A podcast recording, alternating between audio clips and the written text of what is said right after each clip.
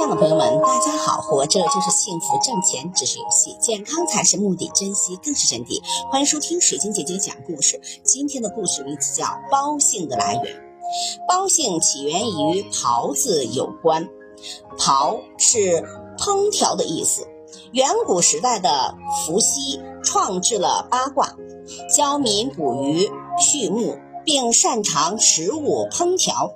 他的后代就以刨为姓，后改为包字。包姓的名人有两汉之际经学家包贤，隋朝儒士包凯，唐代名士包容，唐代诗人包吉，北宋名臣包拯，清代文学家、书法家包世臣。